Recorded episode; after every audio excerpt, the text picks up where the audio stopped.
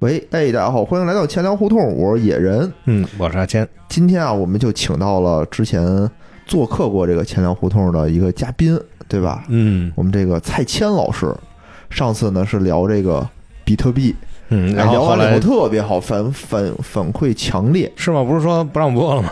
没有没有没有，没下架。对，大家都说哎，特别特别感兴趣。嗯，然后聊完之后啊，这个比特币就从这个六万美金，哐当就跌到了三万，嗯，然后现在又涨回涨回了来六了万七，对，又是历史最高点，又对变成了历史最高点。哎，嗯所以我们这次呢，又请回蔡老师。就是每次涨回来就说两句是 吧？今天呢，咱们就不聊比特币的这个事儿了。嗯对对对，对吧嗯然后国家呢也是有一些新的政策，嗯，对，咱们一定要遵纪守法，啊国家不让玩的不要玩。嗯，对对对对。嗯 然后呢，呃，咱们就聊点别的，因为今天这个 蔡老师啊，带着他最近的这个人生的感悟，对 吧？明嗯显感觉又赚钱了，然后然后过来聊一聊。特别开心，这个总是夸我赚钱啊，就当是你祝福我 了，赚钱不容易，对，不容易，不容易，真的，嗯嗯，嗯干什么都不容易，我觉得现在。是，嗯嗯，对然后今天这个蔡老师过来呢，说想聊一聊这个成功学，对吧？对，因为最近聊成成功功学的太多了，然后呢成功人士聊成功学，我说挺好啊， 但好像听这意思就是说这个角度和网上说那些并不太一样其实啊，为什么想跟大家聊聊成功学？啊不是想聊成功学，啊！是我每次听的这个成功学的论断吧，都气得鼻子都歪 了，你知道吗？就你满都满听见什么了？ 满天胡说八道的， 你都听见什么了？就是每个圈子不一样啊，每哦个圈子不一样。有一天啊，我跟我老婆没事儿的时候，我就突然想起来，我问她一句，我说：“哎，你觉得拿什么赚钱最快？”嗯，对我也就是问你，你觉得什么赚钱最快？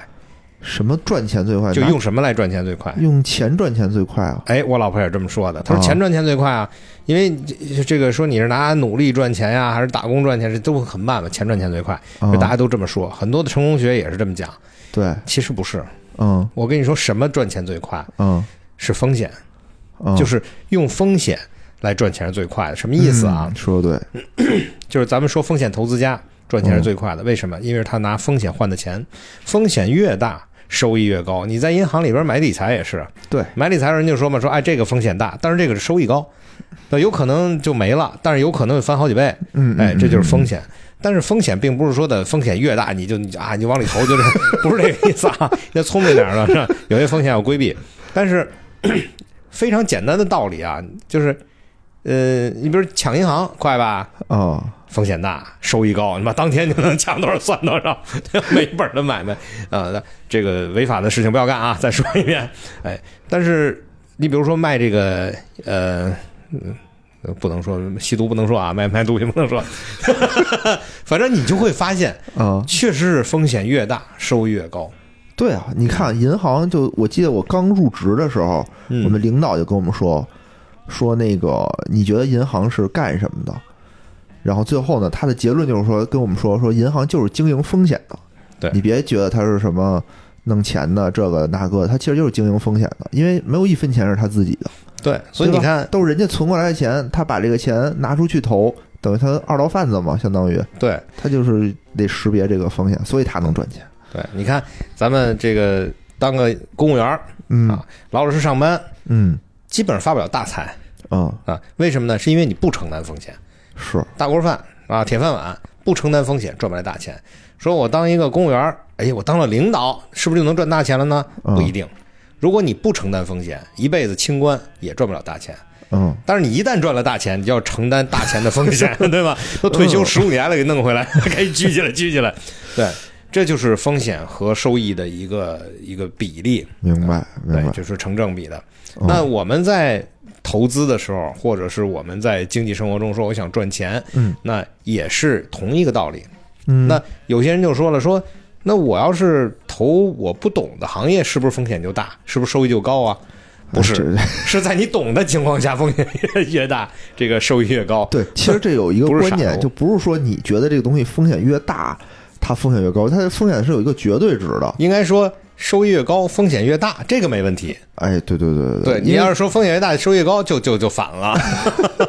所以在这一块儿呢，呃，就一个相对比较统一可以借鉴的，不能算真理了，一个定理啊。嗯呃，就是我们圈里常说的一句话，嗯，说叫“钱都是大风刮来的，别瞎努力 哦，我听明白了，你这不是成功学对吧？今年来宣扬躺平学”。哎，不是不是不是，这里边有几个关键点，啊，第一个是钱，对吧？然后这个第二个是风，嗯第二第三个是瞎，这仨是最重要的。嗯，首先我们要赚钱嘛，哎对吧？？那钱是哪儿来的呢？是要跟对了风向。有一句话说：“你站在风口上，猪都会飞。”嗯对，所以风口很重要，风向很重要，这是你一定要能够准确把握的。嗯别瞎努力，不是别努力，努力是必要条件，就是你一定得努力，你不努力是赚不来钱的。明白，但是你要是瞎努力就完蛋了。我看到就最近有很多的这个，比如说饭馆的老板呀、或者公司的老板啊，因为经济不好破产，呃，嗯公司也倒闭了，然后饭馆也有倒闭的，是啊然后就把自己的房子卖一套，然后把工员工的钱都发了，这都是有良心的老板啊。嗯呃，员工的钱发了以后呢，该解散解散，然后嘖不甘心，说我曾经那么辉煌，我那么那么努力，我能赚来钱，我一定还可以再卖一套房子，嘿呦，东山再起。还是有房，还是趁房 对，曾经努力，原始积累嘛。啊，但是我可以比较明确的告诉你啊，如果你在这个时候再卖一套房子投进来，你还死，明白？因为你以前并没有不努力。你以前本来都成功了，你都能赔进去，现在你都赔进去了，你怎么就能认为自己还能捞回来呢？嗯所以问题不在于你努不努力，而在于你所处的现在的这个时间点上，风向你有没有看准，对不对？嗯，有对吧啊道理，比如说，说这个你家有一大房子，嗯这个大房子卖了很值钱，当初买的时候才一百多万，现在已经值两千多万了嗯，啊，这很可能嘛，北京这种事情比较多。对，好，这个是你努力得来的两千万吗？那也不是啊。它是怎么来的呢？啊，这就是这个房价大家一块儿涨嘛，对对，你是赶上这一波了嘛，对对你吧，躺对了地方了，啊躺对地方了，就是你站在了风口上，所以你飞起来了。虽然你不是猪啊，啊，但是风向看准了，它是跟着大势走的，是，所以赚钱要看大势。你再比如说，说当初呃改革开放的时候下海的人，嗯下海到那点什么都赚钱。嗯，您现在在下海到那什么赚钱啊？就很难了，嗯是吧？当初刚才咱说了买房子赚钱，您现在还敢买房子吗？现在买一套房子，五年之内是不可能赚来钱的，因为没有流动性，他把你的税已经把你这五年税全收完了。嗯，除非这房子暴涨，暴涨的可能性又小，因为现在房产过剩了，对对吧？人都该走的离开一线城市的离开一线城市了，说这计划生育也初见成效了。这个时候的房子，它往上走的速度就不像以前了。你会发现房子能跟上 CPI 就不错了，嗯，哎，然后再收你那么高的税，再做调控，那这个时候再买房就完蛋。所以并不是努力干一件事儿就一定会赚钱。嗯比如说，有些人说我呃当初在这个中关村啊，我这个给人装机，我说卖光碟，卖卖卖卖成刘强东了， 哇，好有钱对吗？ 刘老板，刘老板很有钱，但是刘老板的这个经历你还能复制吗？你现在再重新来一遍，我看看。嗯，对，那不可能啊，马云，马云说啊，我当初就是一个英语老师啊，我经过努力，我们十八罗汉怎么怎么样啊，要发展成功学。很多人听得哇热血沸腾，就是照着这个马老板的这个做法，谁都能赚着钱。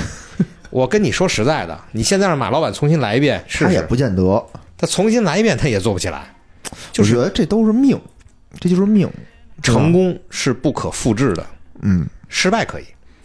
他这么干倒霉了，你这么干很可能也倒霉也。倒霉，没错，没 错，所以成功学是不靠谱的。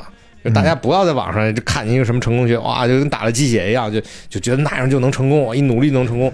各位，努力是一定要的，但是不是努力就能成功，嗯呃，而且不是别人成功了，你这样也你能就成能功成。功，没对错，成功无法复制，所以最重要的是要看大势。只嗯要大势对了，你看那会儿说我们在海南买一房子，哇，那海南房层层层层涨。嗯你现在在海海南再买一房子，正落呢。啊， 没要用，对，要跟上大势。所以现在国家说了，这个东西不能做了，哎那你就别做了，啊，这叫大势。明白所以大势呢是，大家说说这个市场经济是一张是一只看不见的手，嗯那是左手，还有一右手呢。嗯，看得见 的手，对，对你左手你要注意啊，市场经济的这个发展趋势，还有一只右手，它要宏观调控，它要左手右手一起抓。两手都要抓，两手都要硬的，呃，对对，吧所以你要在考虑这件事情的时候，你就全面的来做考量。那说那右手我看不见啊，谁说你看不见？啊每天不看新闻联播吗？ 对吧？嗯是左手右手都其实你都能看得到，就一定要考虑进去，也不要跟大势作对，跟大势作对就死得很惨。我觉得说的特别好，我觉得说的特别好。所以呢，有一些朋友有时候也问我说一些投资项目，嗯呃，前里前几天也有朋友在问我说他我们想投一个，呃，一个什么什么项目，然后嗯这个项目呢，这个大概是一什么情况给我讲了，说你说能投不能投？我说你这个行业我不了解，呃嗯我也不是每个行业都了解，但是有几样标准你自己问自己一下，嗯如果这个都是是，你就能投。比如说第一，说我们现在要投的这个项目，我们能不能在这个行业内造成垄断？嗯就我投了，我就能造成垄断，就我做了，嗯别人做不了了。嗯不能，先把它搁在一边儿。第二，说我投的这个项目，我现在投是否能具有先发优势？嗯就是我投了以后，我就是老大，别人再投追我很难，这叫先发优势。就像淘宝，对吧？像腾讯投了先发优势嘛，你后边那么多，你想腾讯当时做了这个 OICQ，现在叫 QQ 是啊，然后后来又变成了微信， 做的都是即时通讯的这一系列的东西。嗯即时通讯的工具是很多的，比腾讯的工具好的，比微信好的也有，嗯包括呃，我记得当初呃淘宝系啊，淘宝系阿里巴巴也做过，叫来往，那软件非常嗯好，它的功能比微信的还好，甚至有月后计分的功能都有。嗯，当时强推嘛，我记得阿里有一阵儿，吧？就是你你只要，因为它做生意的多嘛，那是，我先跟你说一句话啊，设到二十秒月后计分，不能截屏，截屏都截不了。然后到二十秒，啪，你那儿也没了，我这儿也没了。那微信有的它都有，微信没有它也有。啊，死，为什么死？是因为两个原因。第一个是因为整个阿里巴巴的基因，它是做生意的基因，嗯它不是交朋友的基因，嗯所以基因决定了它的发展方向。啊，这个说起来比较复杂了。那说的简单一点呢，就是先发优势没有，嗯腾讯已经做出来了，那大家用它比较习惯，你再做一个一样的就很困难。没后错，又没有一个什么特别的点去去打，对，对吧？但是呢，也不是说绝对抢不过来。你有没有想过，就当初在腾讯进入到支付行业之前，嗯，当时我们都用的是支付宝，对，就是觉得支付宝很方便，支付宝已经铺的那么开了，怎么可能有有人把支付宝的支付功能抢走呢？嗯，腾讯抢走了，怎么抢的？很简单，就是红包。发红包嘛，对，对你发红包，大家在，因为它是一个呃交互的过程，是朋友之间交互的过程，用红包的方式抢走了。嗯，但是能抢回来吗？啊，这个支付宝也做了红包， 抢不回来。这所以成功是不可复制的，但是先发优势也很重要。是，对你现在看，我刚才说半天说的说的是这个腾讯厉害，嗯可是腾讯这么大的一个体量，有这么多的人，这么多的流量，它可以做电商啊。嗯，对吧？但是腾讯，腾讯的这个叫什么微信小店，做那么多年没做起来。呃最早做搜索的百度做那有啊，你听过有啊商城吗？呃，我听过啊，你还不错，很多人都没听过，嗯没听过就死了。那这是先发优势，你再怎么做，你可能都没办法再去赶上淘宝或者京东。于是没办法，但腾讯我有钱嘛，买京东嘛，对，我就买下来就完那了，就买下来就完了。对，但是实际上自己做是对他来说是很困难的，一来他不是做生意的基因，二嗯来没有这个先发优势，这是第二点。还有第三点，就是当你觉得自己的生意是别人推着你来干的，也就是说，我现在要做的这件事情是有需求的，需求只要我把设备买了，只嗯要我开张了，需求就会直接给我带来利润，没问题。现成赚钱干嘛不赚嘛？哦你只要能算得过账来。是，但开餐馆就典型这样，你一算，哇，周围够人数，然后本地有需求，嗯餐馆又扎堆儿，这地方这个价格又便宜，开呀，开了就赚钱嘛，嗯这也没有问题。然后第四点要考虑的是不是有风险，这个风险包括政策风险和这个不可抗力的风险，比如说疫情。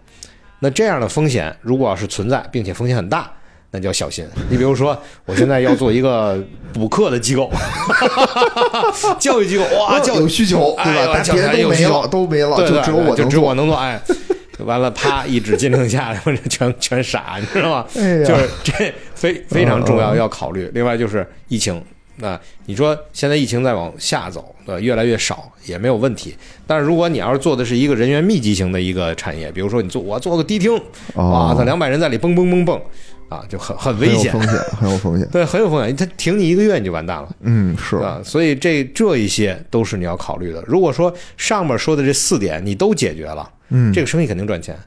说上面的这四点里边，你有两点没解决，你我劝你就别干。哎呀，我觉得啊，真是蔡老师来晚了，应该提前几个月什么情况？咱们聊一 聊。我这店就不开了嘛， 我这剧本店嘛，对吧？你看啊，符合其中的几就就几点，首先也没有先发优势，啊，对吧也没有垄断，也没有垄断，这不可能垄断嘛，我嗯这小本生意。然后呢，也是一个人员密集型的，因为这么一个屋子里，对吧？大家得坐在这个屋子里。嗯政策方面呢，虽然也没有明令禁止，但是现在明显政策这块儿注意力向这块儿转移了。就以前是政策完全不知道有这么一地儿，嗯，根本不知道剧本杀是什么。现在这个各个媒体啊，前一阵新华社不还报道了吗？虽然报道全是错的，里面嗯里面写的什么都就就看着就是外行，就是博眼球写的。嗯，然后但是明显是政策要往这块儿要规范这一块儿了还有就是是不是有一大堆人就宗在你门口排着队？ 啊，也没有嘛。对，因为这个对店，这个店之前也跟节目里说过，就特别惨，就是刚刚要开的时候，这个楼里有三家，就感觉还行，还可以。结果开我们这个装修也时间慢点儿啊，都弄起来以后，这儿已经变成二十多家了。哇，二十多家是有点多了。我这个二十多家还不是说是只是这个楼里二十多家啊，你看这个双井桥这个十字路口这儿哈，嗯，每一侧除了富力城那边儿没有嗯，剩下的三个角每一个角有二十多家，嚯啊，就对，这是一聚集地，我特别的可怕，嗯，就就很很麻烦，很麻烦。这个前两天呢跟朋友聊天儿，我就说到我要我现在要开一个鱼馆儿，嗯这也是个例子啊，就在这儿跟大家随便聊一聊，当个广告吧。嗯， 挺好，我就特爱吃鱼，好好说说。这鱼馆呢，开的位置是在通州的九棵树哦那个啊附近，哦，不近，反正是九棵树和梨园附近，嗯然后是在一个类似于露天 shopping mall 的中心位置，嗯，嗯是一个美食城的露天的一个大美食城，有点外观看起来有点像奥特莱斯，但里边不是卖东西的啊，是玩的，连玩带吃。哦位置离环球影城也不远，一点六公里。哦，那是不远。哎，对，然后开的内容呢就是鱼，就是炖鱼。嗯哎就有人问我说：“你看，你说了半天了，你这餐饮现在又不是最火的时候，嗯而且又有这个疫情的影响，嗯而而且你你也没有什么，我看不出你有什么垄断，嗯，或者有极大的需求，或者你有先发优势有人推着你走啊。对，不是那你怎么就敢投这件事儿呢？啊，那跟大家分享一下这里边的原理。好，首先来讲，经过前一段时间这么长时间的疫情，嗯你有没有发现，凡是门门面房？嗯就是包括这些经营用的啊，这个房间的价格在下降，而且下降了很多。是原因很简单，很多饭馆倒闭了， 是，餐饮就是一塌糊涂。嗯这是这是第一个，就是我们说的这个现状。第二个现状呢，是因为国家呃下了政策，跟呃教育相关的一些机构也倒闭了，倒闭的也很多，直接造成的就是大面积的商业用房空出来了，那价格便宜了。我们现在在看到全球的疫情的数字都在下降，在这种情况下，餐饮是有回暖的迹象的。这个嗯还得点吃饭嘛，对吧？而且交流的需求是一定有的。是，那么这个点就是目前的这个点是房租最低的点。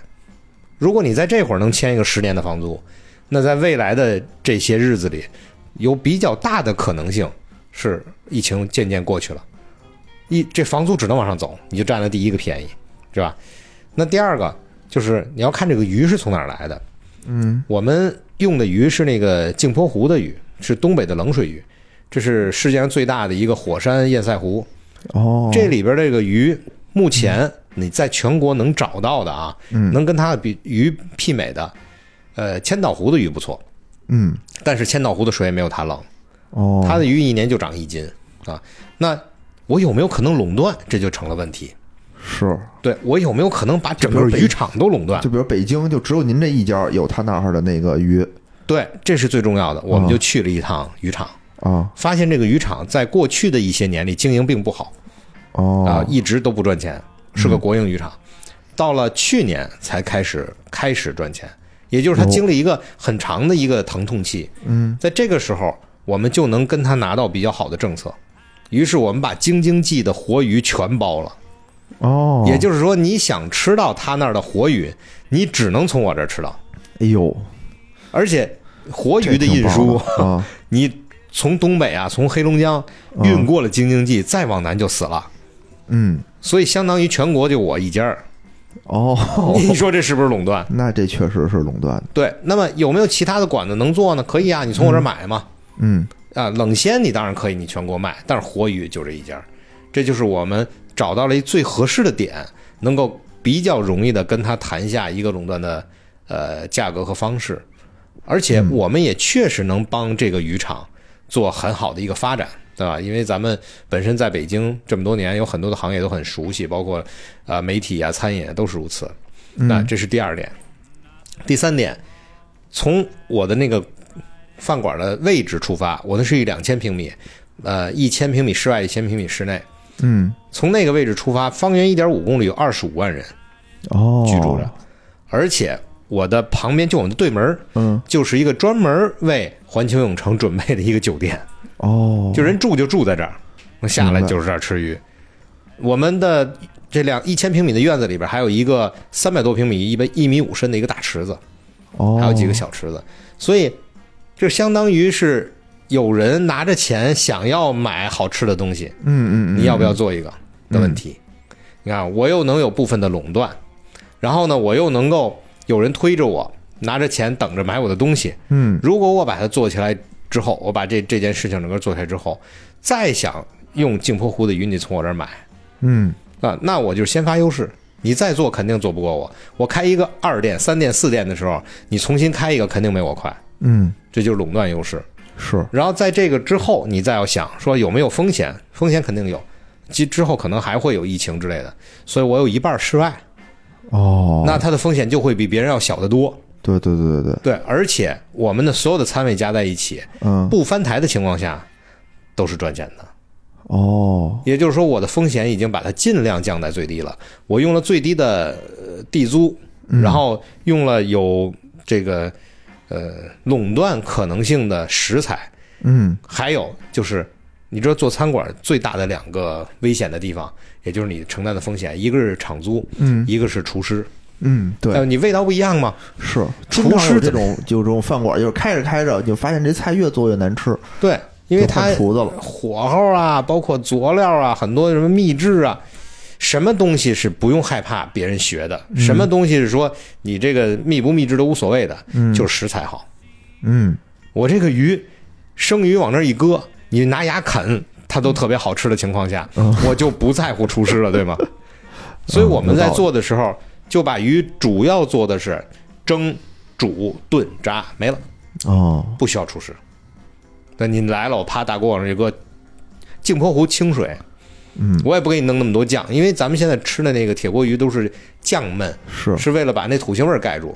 嗯我不需要啊，我直接就白水煮出来就是白汤鱼，哦特别爽，搁点姜丝儿，搁点什么就完了呗。很好吃，对还有在听着这就种好吃，对，在这种情况下，我我的这个厨师的风险也降到了最低，嗯人员成本也降到最低。这时候你就会发现这件事儿有拥有了一个可能性，就是快速复制的可能性。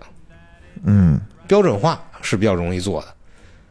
如果标准化很容易，快速复制就是一个非常可能做到的事情。嗯，我觉得那你有说道理，对，那你说这样的项目，对我不是做厨师的，我也不是做餐饮的，我现在只是从投资的角度来看这个事情可做，好吧？现在遇到一个问题，谁做？嗯如果不是做餐饮的人做，那就是外行干这事儿，就必死。在我看来就必死，是所以我得找一个会做的人。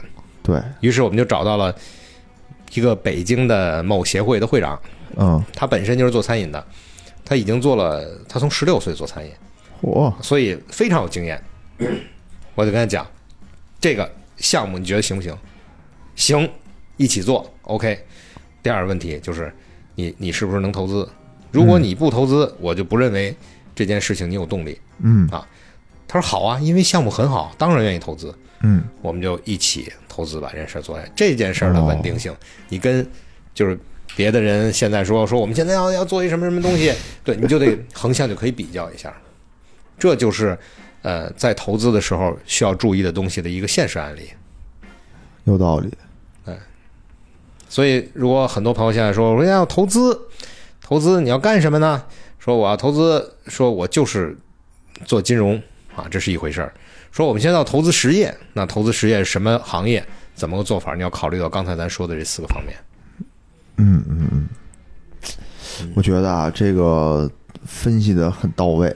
嗯，可是其实说实话吧，就是投资实业风险还是还是挺大的，尤其对是很多听友可能也没投资过，也没干过什么，就是干和不干，听听一耳朵是完全不一样的东西。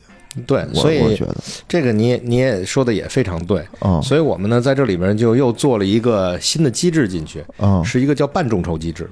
哦，因为我们以前做过一众筹项目，可能是现在哼唯一还活着的众筹咖啡厅吧，哦在在望京八千米那个咖啡厅是我们五十个股东，一人十万块钱做起来的。哦对，那在这一个项目里面，我们就吸取了上一个项目里面的很多的呃经验和教训。嗯那也就是说，我要不要每个股东的份额是一样的？嗯如果全是小股东，积极性从哪儿来？嗯，对？吧？我们的运营者谁去监督？嗯然后他的运营过程中出现的问题，谁去跟他提让他改正，这都是问题。嗯所以在这一次的这个工作里面，我们就只拿出了二十个名额，嗯一个名额就相当于一份儿，只是百分之二，就拿出了二十个嗯，来作为众筹，剩下的资金大股东一次性就入进去了。哦，所以当你当众筹的参与众筹的股东来的时候，发现已经在盖了，鱼馆在装修，嗯那他心里是很踏实的，这个项目是确定的，他不是来圈我钱的。对。那么第二个呢，就是你是小股东，你只占了百分之二，对吗？嗯，所以别说话，你赚钱就行。哦就是经营，你可以提意见，但是你不要这个，嗯明白你可以提建议，不要提意见，明白。因为提意见也没用，不听你的。 运营有专业的人在做，对吧？那 这二十个股东呢来了之后，他十万块钱拿百分之二的股份，嗯同时他这个十万块钱还能花，就还可以花回到这个呃饭馆里，你给花了。为什么要这么做呢？嗯是因为我们算了一下啊，就是我们首先可以这样做的股东并不多，只有二十个，嗯也就是两百万的份额。嗯这两百万你要让他吃了，他且吃不完呢，嗯，对，他不可能一天吃一万块钱， 对吧？吃鱼你一个星期吃一次，吃一年你看你啥情况？啊，那都不太可能。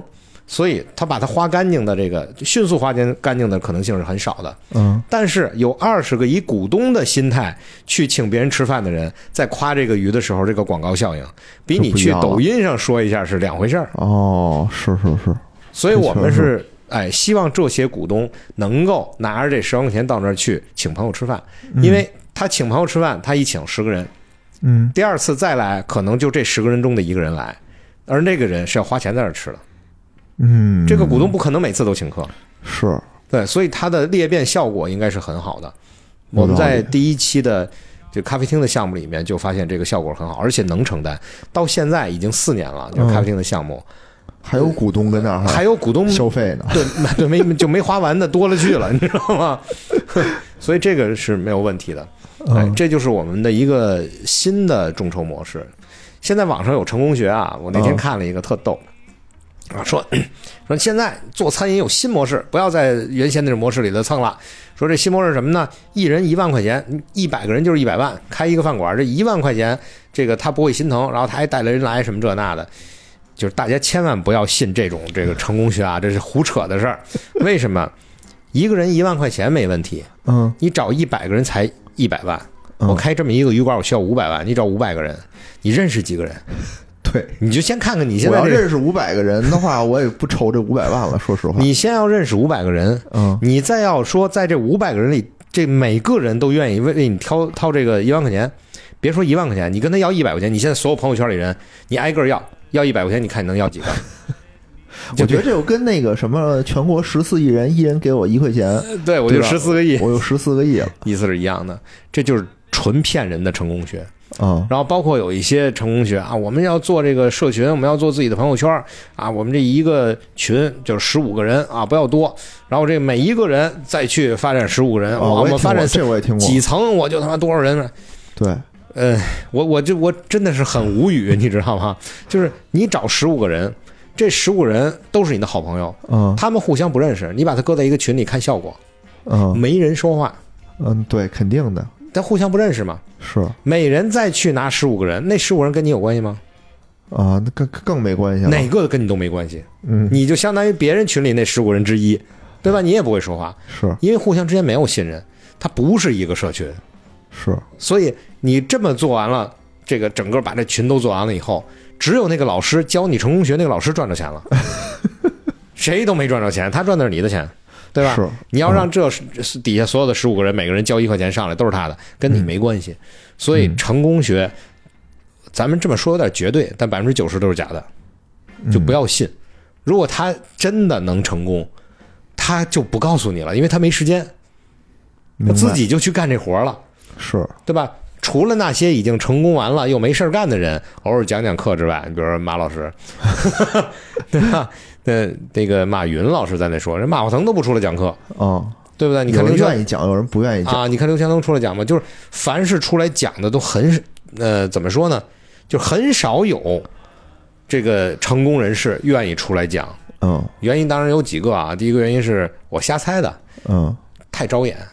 啊，对对对，成功人士被关注不是件好事儿，他可能就不愿意出来讲是啊。那第二个呢，就是成功不可复制，他明白对，成功的人都明白，只有没有成功的人才认为成功可以复制。呃是所以他不愿意出来骗人。当然说完了，你照着他说的去做了，那没成功，那算谁 的呀？对吧？对。再一个呢，就是成功人士这个愿意出来讲的，通常有他要讲的，就是愿意出来讲的原因。这个原因并不是因为他的成功学是成功的，嗯而是因为他出来会给他带来其他的附加价值，或者是附加的效果，嗯，他才会出来讲。明白。就所以比如这个你一定要小心。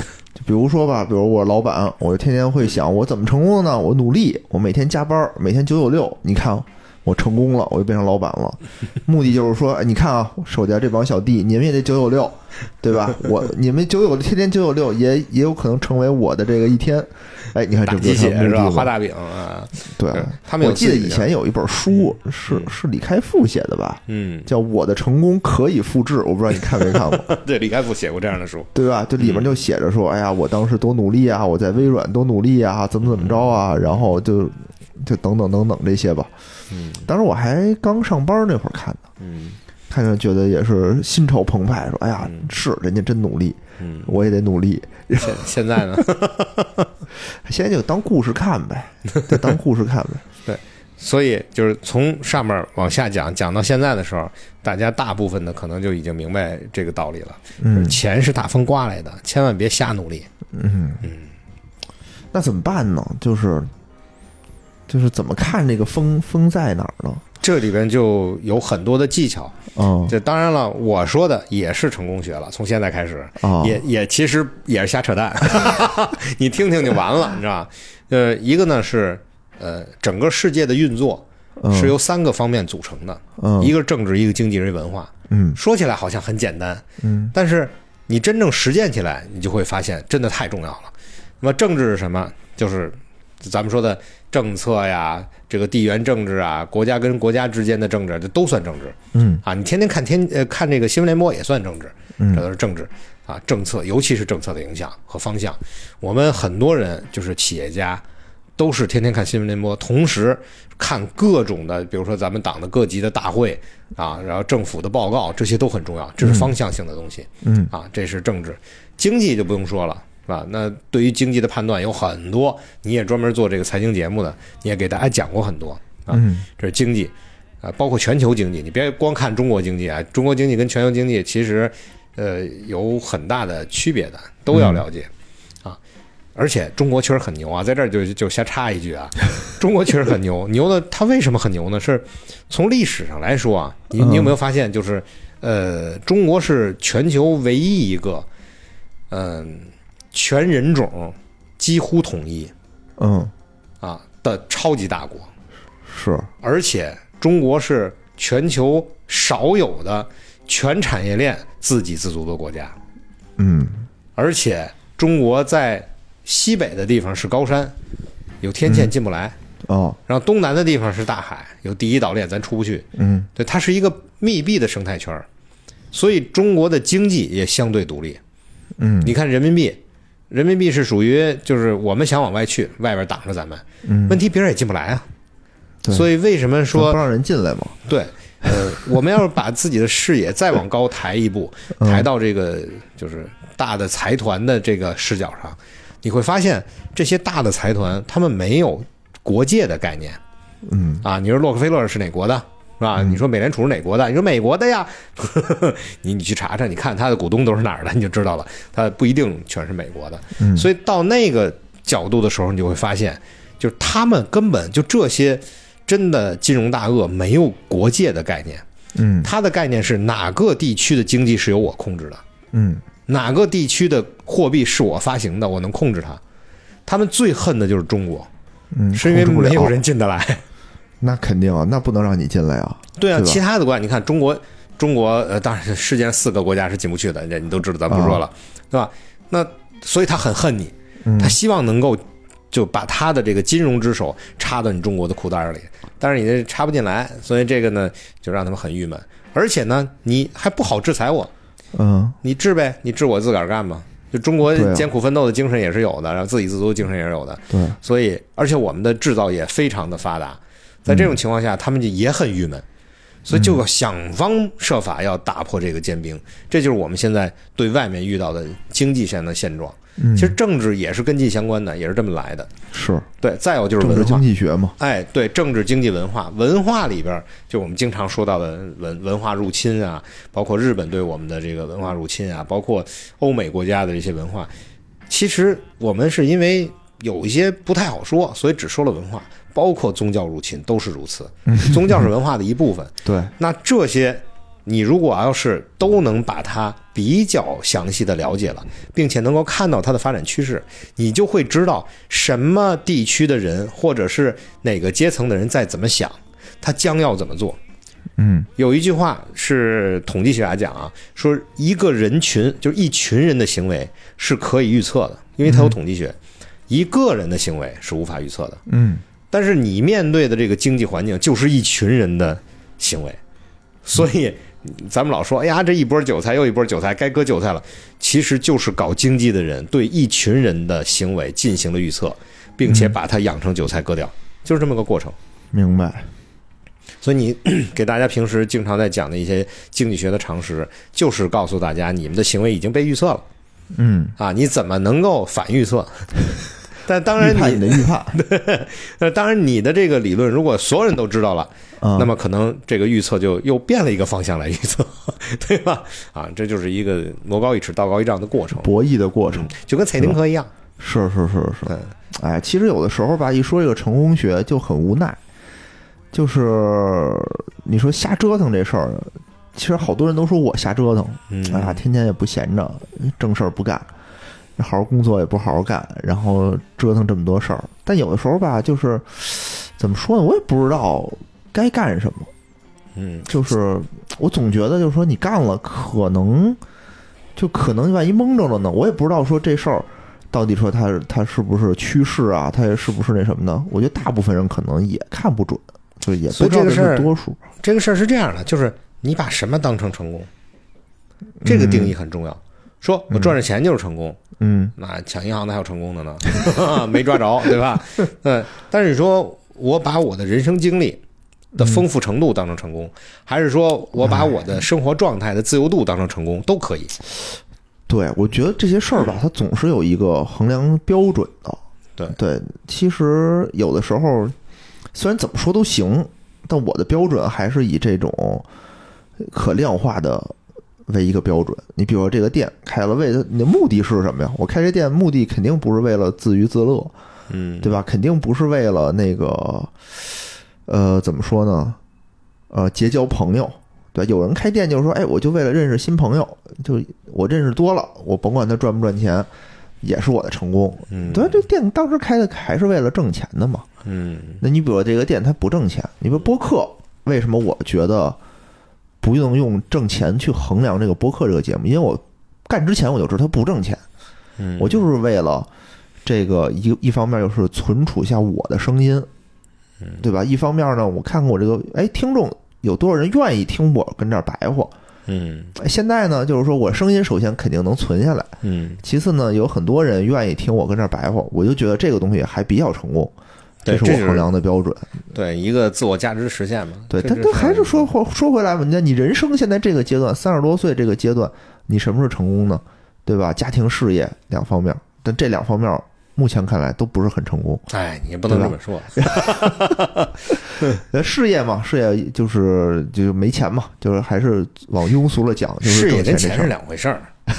我跟你说，有一个故事特别打动我，啊是有一次这个高晓松在他的节稍目微里，就是高晓松在他的节目里啊讲他妹妹，哦，他说他妹妹呢骑着一个摩托车，嗯然后呢就在非洲的大路上驰骋，嗯开到了一个小村里，摩托车坏了。嗯就为了调这个摩托车的件儿，因为非洲太穷了，嗯，那摩托车的这个零件儿调过来需要两个月的 时间。火他妹妹就住在这个村儿里两个月，哦然后帮这个村儿里给给这个孩子教书啊，或者帮里村儿里头做一些就是以前没有做过的事情，然后村儿里的人都非常的喜欢他。嗯他说：“我看到那个，就他妹妹给他写信，说我看到那孩子们像太阳一样灿烂的笑容，心里就特别高兴。那嗯，你说是不是成功？没钱，那、他们兄妹俩都不买房。”但是他你们人你不不买能说房你不能说人没 钱啊！我操，人很有钱，人是不用买房对，。人不用买人房。不用买房，人钱就是已经都都根嗯本房在他们眼里就就是超脱了这种东西。但是如果要是他他他把这些钱都拿来买房了，哇！嗯我在他妈的三环路边上拥有五栋楼，对他来说，可能他不认为这是成功，嗯，他认为的成功就是我能够看到全世界更多的人和他们的生活状态，并且能跟他们在一起开心的笑得很灿烂。那这就是他的成功，这个状态是很难的。很难很难很难。但是你说非得有钱才能这样吗？也不是啊。有一小伙子开了一个，我记得开了一个呃福田汽车还是华泰吉田的汽车，嗯就国产的。嗯我开着这辆车，把全世界能跑的陆地都跑了一遍，包括什么战乱乱七八糟全经历了。嗯然后到哪儿，大使馆知道他的事迹，都会保护他或者给他特殊的照顾，然后为中国的这个富强做宣传。这么一趟下来，他觉得自己很成功。回来以后，那车都烂成啥样了？但是呢，我靠，只有中国的这辆车能这么跑，但他也很成功。嗯所以你看你怎么定义自己的成功？很多人把成功定义成什么呢？就是自由。嗯，那你那那句话说什么叫呃，生命诚可贵，爱情价更高，若嗯为自由故，仍这个可吧？这个自由到底是什么？是身体上的自由，嗯财务上的自由，精神上的自由，对吧？就这自由是一层一层的，但是不是说你必须达到财务上的自由才能达到精神上的自由，对吗？嗯如果你已这肯经定是达到了精神上的自由了，那可能财务上自由你就不重要了。我反正走啊我过，还没有达到这个层次，而且我觉得啊，听我们节目的人也没有达到这个层次。我走过很多国家，然后呢，呃，碰到很多很多种不一样的人，我就发现很多国家啊，就是呃资本主义国家，就是比较发达的老的资本主义国家，嗯他们国家里面的风气嗯就跟我们不一样在，就是他认为精神上的自由更重要，他真的不太在乎钱，并不是，并不是因为他那儿的。呃，什么国家的政策呀，或者是福利好到可以让他永远不干活、富裕的生活，不是？嗯，而是他的，而是他追求本身就追求精神上的自由。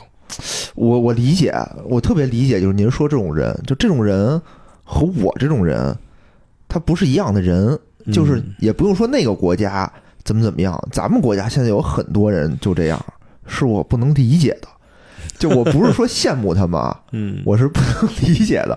有很多年轻人，嗯就就我岁数也不小了，这么说跟您面前啊说有很多哎，年我轻我人，比较老，就真的啊就有很多年轻人，我觉得哎呀，他们就过得这么惨，然后就是呃可能也是在北漂嘛，在北京也无依无靠，然后收入也不是很多，然后租的一个房，然后也没什么积蓄，然后拿着钱就是要得看展，哎，我每每个月呀、每周啊，我都要去看看哪儿的展呀、什么的，丰富自己。其实我我首先我我觉得很好，我很羡慕，但是是一个我理解不了的一个一个层次，就相当于就或者就相当于听我们这档节目的人，大家还是比较在意经济这方面，我感觉啊，我感觉是这样的。然后。嗯有一大部分的这种，比如播客，咱们就说播客吧，它可能是更文艺一些，嗯说的都是一些更文艺的东西，说都是更形而上的东西的。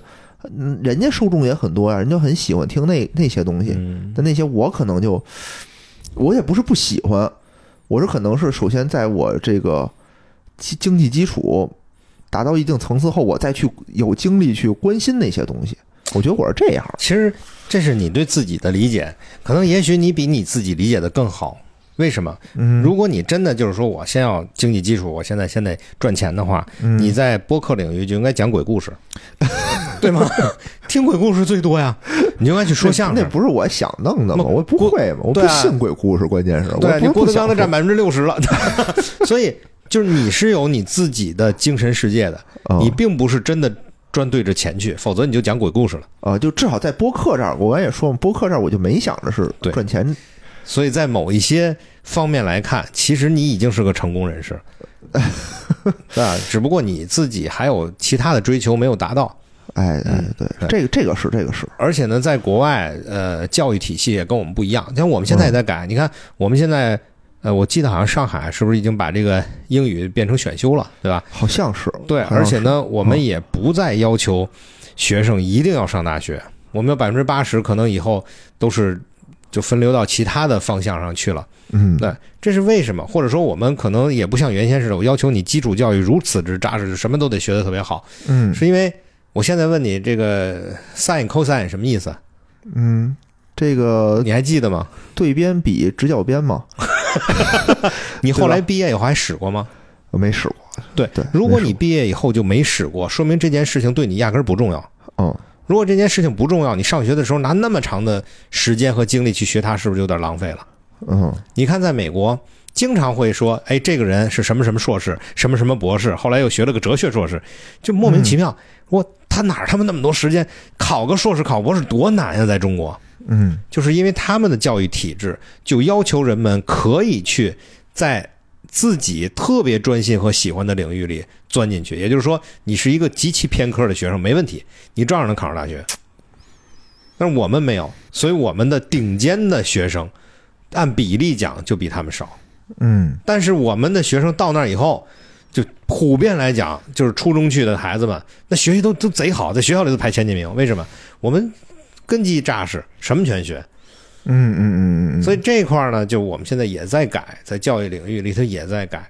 就是你真的一辈子用不着的东西，就别费那么长的时间去学了，因为我们需要顶尖 人才，而且我们在选拔人才的时候也是一样，别再大波轰那么去去选拔了，我们要选出那最好的，提前选出来，直接就该上大学，十四岁上大学没问题，这是国家顶尖人才，对吧？因为人和人确实是有有有差距的，你不能不承认嘛，所以这个都是在慢慢的在改，所以对于你来说说。我想要成功，那你就想我到底在什么方面是我追求的，我我想要成功的那个方面，嗯对吧？你说我就是想在这个经济方面，那经济方面不是说你赚了钱才成功，那么多学校的大学教授，那你说他真的都赚着钱了吗？不是啊，包括那么多经济学家，那经济学家不一定都有钱， 嗯经济学家肯定还是有钱的，我觉得，哎，经济学家不一样，因为他们现在是分两个这个层次嘛， 对吧？嗯？啊，两个派别或者说，一个呢是就是咱们学院派的。嗯学院派的经济学家有很多非常牛，给国家做这个政策研究和方向的这些经济学家，他们没什么钱，他们又不出来炒股，对吧？他们做的是方针大政和研究。那还有一些就是市场上的这些所谓的专家、经济学家也有很多。你你以为他赚钱是炒股来的吗？都是讲课来的。哎，这还真是，这还真是，就是说，嗯真正炒股、这种靠信，哎呀，靠对信息啊这种的还是少，或者说你就非常少是靠投资，然后能够赚到大钱的人，不是没有，有很多我们的投资的领域的大鳄都是。嗯但是你看几个出来讲课的？嗯讲课都讲成功学，都像我似的，今儿来给大家讲讲成功学 啊，讲讲成功学。对顺便做个广告，哎， 真够啊，都是这个，都是这个。嗯挺好，挺好，我觉得就聊聊。其实上次录完节目，然后跟蔡老也吃过一次饭，对吧？然后平时交流也不是很多，然后对平时呢，其实也没有人来说这个成学这块儿这个事儿。然后，但是这些东西呢，其实是铺天盖地的。嗯从我小时候开始，嗯那会儿成功学大师叫刘 墉，对吧？我不不知道你记你记不记得？嗯他呢就靠卖书，对卖对吧书卖书嗯然后就挣钱。我呢，当时当时好像就大家都得就是附庸风雅嘛，嗯都得买一本儿，对吧？人性的弱点都得买一本儿，嗯对就类似这种书。他那个书叫什么名儿我已经不记得了，反正我就翻开看啊。就他每一个故事都能给你讲一个道理，但他具体讲的什么道理，我就觉得很扯淡，我我也不记得了，我就觉得他说的对，他说的对不对？他说的对，但是呢，没什么用。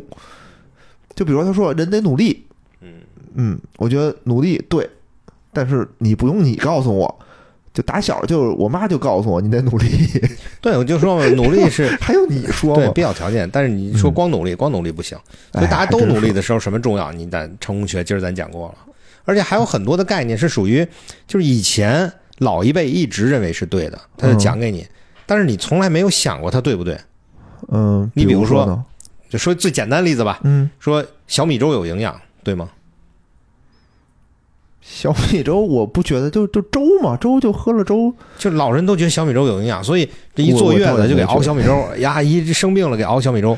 我觉得就管饱，我觉得这东西管 饱，关键是什么？嗯当初八路军打仗的时候是小米儿加步枪，嗯，小米粥要是有营养，又是那么珍贵的东西，那就太奢侈了。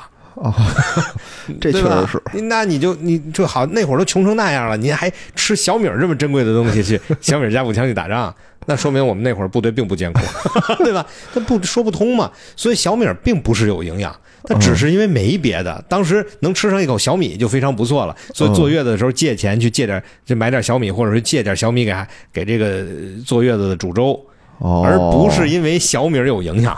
明白。现在小米粥里不都是加海参吗？对啊吧？海参小米粥， 这有营养，这有营养。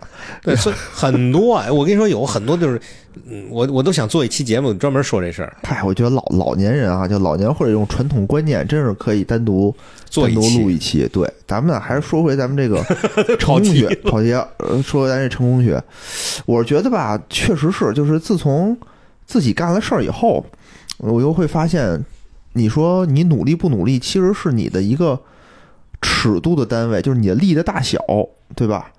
还有一个什么呢？就是你的方向。就我刚才听明白这个蔡老师说这意思了，就是说你使多大劲儿没有用，你的方向得找准方向才有用，对吧？对是这么个道理吧？对你叠一条叠一个纸船，只要它不漏啊，嗯你往上一坐，然后拿一桨玩命划，一小时能划多少公里？嗯那是要看你是顺流而下还是逆流而上。哎，对对对对对，是你要是顺流而下，你不用划，是，就是你你只要叠个纸船就行 了。多看新闻，对吧？我觉得多看新闻，多看报纸，而多且听钱粮胡同。对对，多听前两分钟非常重要。嗯，钱粮胡同说要干什么，你就你就别干。哎，我们这节目您您可能也不怎么听，然这后也就听也听，嗯挺挺有意思的，就是真是说什么就黄什么。就我们刚聊完那个中国这个煤炭啊，聊完了以后，康基这个煤价连续三个跌 停。我们说，我们这也是为这个东北人民能用上电啊，也做出了自己的贡 献，就特别神，就特别神奇，就是吗就聊什么就什么就那什么。不是？那你今儿挺再火着重的聊某一个话题呗，让大家也赚点钱。 不知道啊，今天今天这不是聊成功学嘛，对吧？就是大家还是呃不要着急，我觉得现在这个社会啊，有的时候真的是很焦虑。你别说大家，我也很焦虑，说实话，我也很焦虑。对，但是怎么缓解这块儿呢？有的时候就可能需要蔡老师这种多来跟我们聊一聊，就是看准了你再使劲儿，平时的时候。确实也没有那么多需要我们玩命使劲儿的地儿，关键就是方向很重要，呃，钱都是大风刮来的，记得看好方向。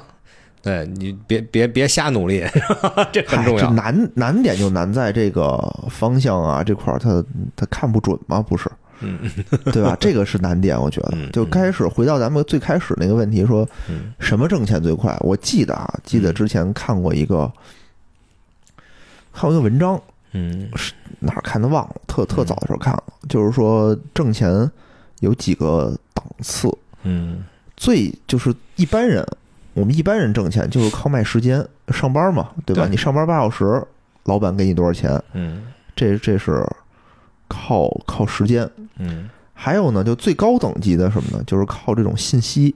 嗯，我觉得啊，这种信息其实就是今天蔡老师说这种你的方向，就是你的信息你掌握的和你理解的比别人的要多，相当于你能找到的方向就更准。同时你还要承担一定的风险。哎，对对对，那肯定的，嗯，因为没有人知道自己是百分之百是对的。对，就你好比说，你说我看到哇，这个股票肯定要涨嗯，啊，你看到了，然后你也觉得这是真的，承担的风险就是你真的拿钱去买，这嗯就是承担的风险。对也许它不涨呢，掉下来了呢，那涨了，那你就获得了相应的利 润。我觉得我们买股票的时候都是觉得它涨，没嗯有觉得是跌的时候买。对，但是我可以非常诚呃，我可以非常诚恳的跟大家坦白，嗯，我是不做股票的。哦，不做股票就是因为我看不准嘛。对，嗯我我我真的是在中国的股市上找不到一个，就是因为在在全球来看啊，大嗯部分的成熟的股市都是中长期投资，嗯就搁这儿我不管了，二十年以后。我就是大富翁，对吧？你这搁这儿不管了，二十年以后，哎，这公司呢？ 这这就没没法投，这怎么投啊 呢？所以我基本上不玩股票，嗯太容易被套里了。明白明白，我觉得不玩也挺好，嗯，就是反正炒股的还是赔的多赚的少吧。对对对对，啊，嗯大家还是注重风险，嗯，然后呢也多听听这期节目，对多听听蔡老师的节目。蔡老师节目叫什么来着？就是大家可以在喜马拉雅上搜这个叫“谦家讲坛”，谦是谦虚的谦，谦家讲坛、嗯这里边有三档节目，哎没有一个跟赚钱有关的。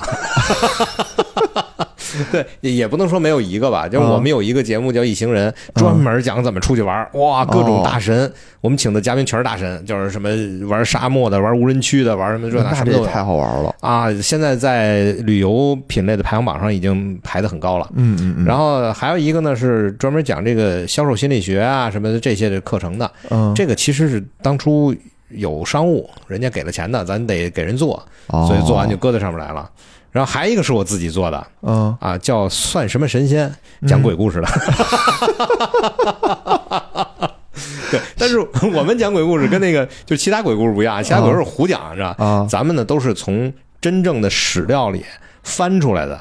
你比如说，在《封神榜》里，对吧？哦嗯哪吒是怎么回事？然后在《西游记》里，哪吒是怎么您回这事？不叫鬼故事，您这是科 普，对，科普鬼故事。对科普正宗鬼故事。 比如你最近你要看一电影，说哎，那马上杨戬这电影要出来了嗯，你到我那翻腾翻腾，哎，有讲杨戬的，你先听了，你再去看，你就发现里边好多小细节是怎么回事，之前都跟你说过。哦，对，，是这个，我们讲的是这种鬼故事。 这也挺有意思的，我觉对对得。对，大家没事儿的时候可以去可以听听一听，嗯可以听一听《千家讲坛》，对吧？而且这个对是用户名儿，对吧？它不是专辑名儿啊，这不是专辑名啊，，因下为边之有三个专前之前上次那个节目播出了，就有人问说：“哎，我怎么搜不到啊？辑啊，啊，专辑你搜名的是搜的是搜错了，您搜那个。”在这个平台上啊嗯搜“千家讲坛”，完了以后，它有你可以选对是用户还是专辑，对你对在那个用户那儿就能看到了。然后里头刚才有这个三档节目，是吧？对对对，你这大家可以多听的这个算什么神仙啊，非常就是非常没溜儿， 但是很好玩儿啊。包括哪吒怎么砍他爹之类的，里边都有。 行行行行，嗯我觉得可以。然后咱们那个有时间都可以再听听。好的，然啊后你什么时候有功夫也上我们这个算什么神仙里客串一下？ 行啊，我这个懂得不多这块儿，嗯啊到时我候们可以先准备准 备。下一聊一期想讲讲雷神，说光讲国内的不过瘾， 也讲讲国外的。哎，这雷神我还是可以聊一聊的。对，啊这雷神挺好，而且呢，他在 Marvel 里边有自己的位置，对对对，所以咱们讲完以后，马上他下一期不就出来了吗？啊，咱之前可以先先了解一下哈，行哎行，这个整个它应该是叫北欧神话宇宙。嗯，这不 错。行，那咱们今天就到这儿。嗯好的蔡老师，嗯感谢啊，感谢这个蔡老师大驾光临。哎呦，非好常吧感谢野人给的这个机会啊，嗯好，那咱们今天到这儿，拜拜。拜拜。节目最后呢，如果大家想跟主播与听友互动，欢迎加入钱粮胡同的听友群，请添加微信。钱粮胡同 FM 的首字母 QLHTFM，主播在这里等着大家哟。